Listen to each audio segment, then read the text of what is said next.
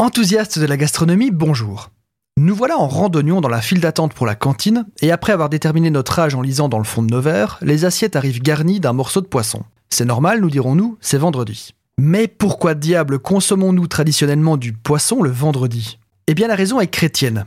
Il est imposé par le Vatican d'observer un jour maigre le vendredi, c'est-à-dire de s'abstenir d'aliments riches tels que la viande, l'alcool, ainsi que, selon les époques ou les lieux, les laitages et les œufs. Il n'est donc pas spécifié explicitement qu'il doit s'agir de poisson, c'est plutôt à l'usage que cette coutume s'est ancrée dans les menus.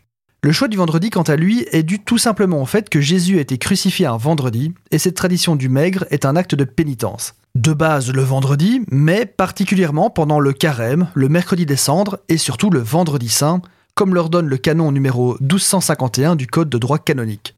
C'est d'ailleurs pour cela que le gérant de McDonald's a créé le filet of fish, un burger à base de poisson pané, afin de conserver sa clientèle pieuse le vendredi. Le poisson d'avril, quant à lui, n'a rien à voir avec le poisson du vendredi, mais c'est une autre histoire. Le poisson est une source de protéines très intéressante et pleine de bonnes choses, notamment les fameux oméga 3.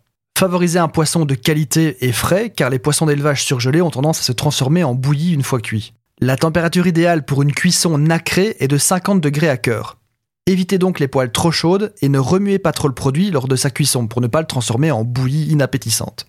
Le four est encore la façon la plus simple de cuire délicatement un poisson si vous n'avez pas l'habitude. Préchauffez le four à 150 degrés. Parallèlement, disposez votre filet de poisson blanc sur une plaque à long en four, badigeonnée d'un filet d'huile d'olive.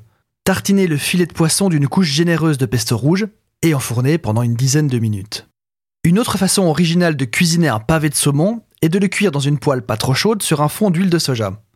Une fois cuit à moitié, arrosez votre saumon d'un peu de sauce soja et déposez dans le fond de la poêle un cube de sucre brun.